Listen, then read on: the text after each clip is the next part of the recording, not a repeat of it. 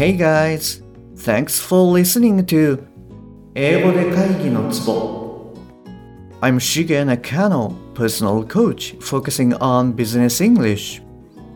えービジネス英語パーソナルコーチの中野です、えよろしくお願いいたします、えこの番組では単なる速い音の塊が理解できて要は何かっていうことがパッと口から出て仕事が回り出す、えーそういった英語力が必要な主にビジネスパーソン向けに配信しております。はいじゃあ今日もですねリスニングの方をやっていきたいなと思っております。よろしくお願いいたします。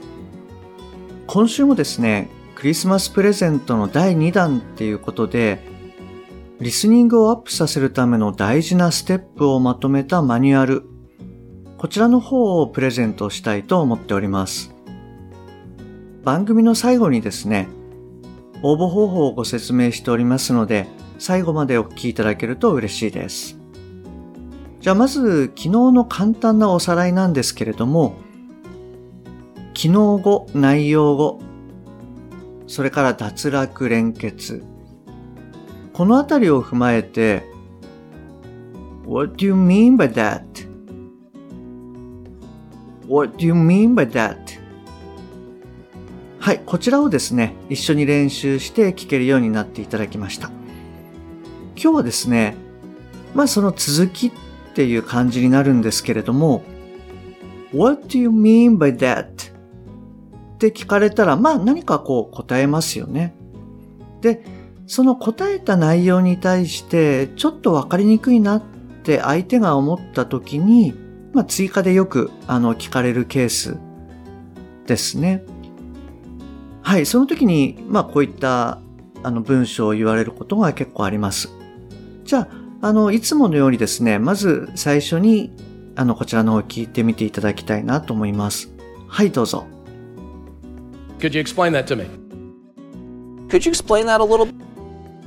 Could you explain that? はい、OK です。どうでしたか？何を言ってるかっていうのを聞き取れましたか？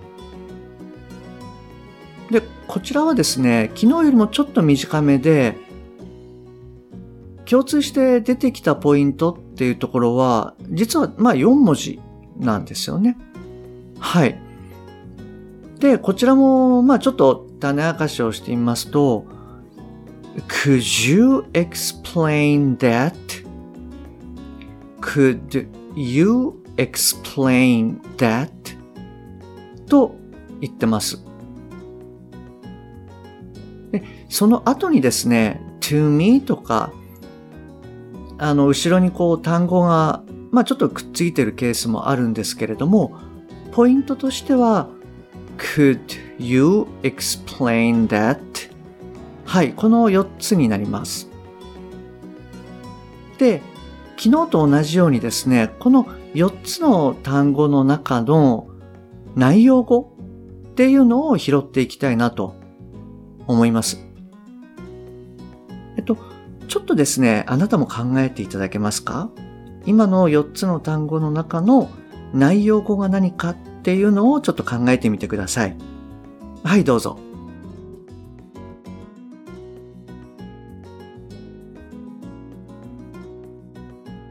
はい、OK です。えどうでした？わかりました？もしかしたら、その could っていうのが、あの、どっちになるのかなって、あの、考えられたケースもあるかもしれないです。で、答えを言いますと、explain と that この二つになります。なので、発音的には、この explain と that が、えーしっかり発音されるということになります。そして、えー残りの could と you ですよね。こちらの方が機能語になります。えーさらにその連結であったりとか脱落、まあこういったものをちょっと考えたときに、まずは could と you がつながって could you のようになります。そして、えー that の t ですね。最後の t の音。これも脱落して that みたいな感じになると。で、結果的にどういう感じになるかっていうと、Could you explain that?Could you explain that? はい、このようになります。それで、一点だけちょっと気をつけていただきたいんですけれども、explain という単語です。こちらはですね、日本説になるんですね。あなたもなんかこう辞書で調べたときに、例えば単語の途中にこう黒丸が入ってたりとか、横棒が入ってたりとか、そういったものっていうのなんか見られた記憶ないですか？あれはそのそれぞれの音節のところで、まあ、印をつけてるっていうことになります。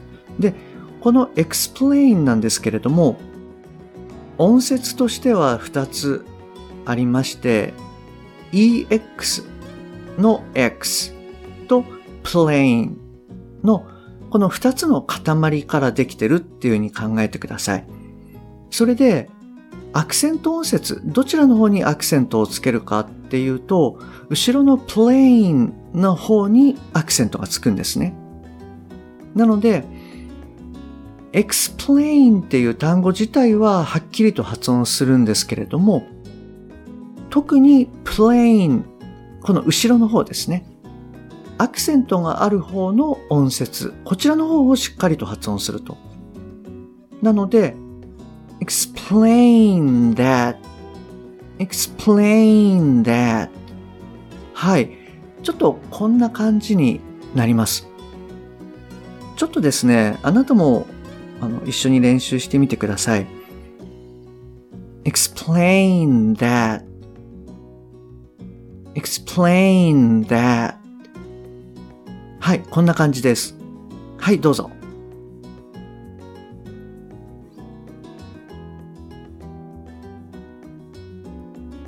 はい、OK です。なんとなくどうですか？感覚ちょっとつかめましたか？はい。じゃあ先ほどの、えー、could you explain that の部分ですけれども、昨日と同じように最初はちょっとゆっくりめでこう発音していって、で、徐々に速くするということをやっていきたいなと思います。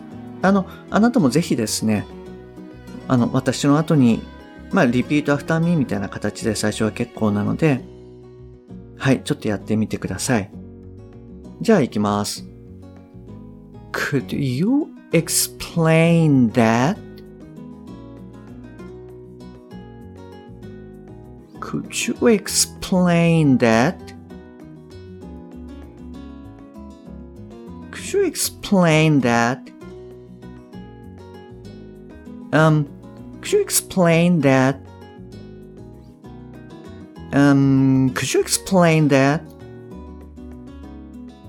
はい。えっと、こんな感じで、あの、ちょっと練習していただくといいかなと思います。はい。どうでした？なんとなくイメージつかめましたか？それじゃあですね、ここでもう一度あの最初に聞いた音源を聞いていただきたいなと思います。はい、どうぞ。Could you explain that to me? Could you explain that a little? Could you explain that? はい。どうでしたでしょうか？あの、最初に比べてちょっと聞きやすくなってるっていう感覚ありましたか？はい。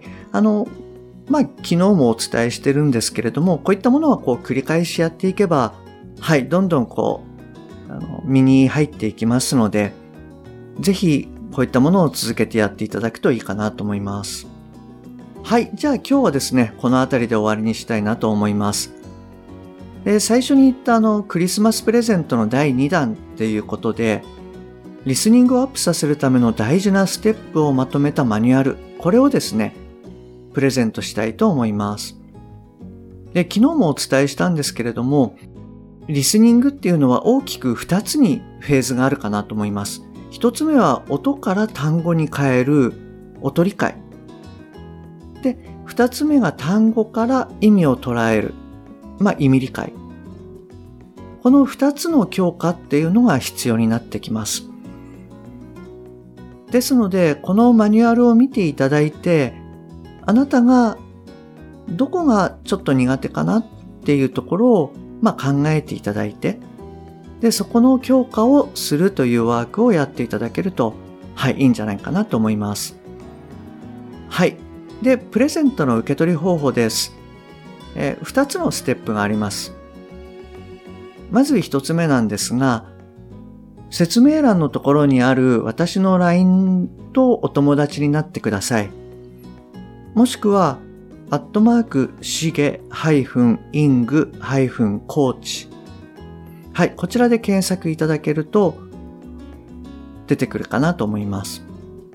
これが一つ目のステップになります。で、二つ目なんですが、えー、メッセージでですね、ツボって送ってください。ひらがなでもカタカナでも、えー、英語でも、スタンプでも何でも OK です。はい。じゃあ、この2つのステップでぜひ、プレゼントを、え、受け取っていただきたいなと思います。はい。じゃあ今日はですね、こちらの方で終わりにしたいと思います。明日もリスニングの強化をやっていきたいと思います。よろしくお願いします。Okay, that's all for today. Thanks for listening. See you next time. Bye bye.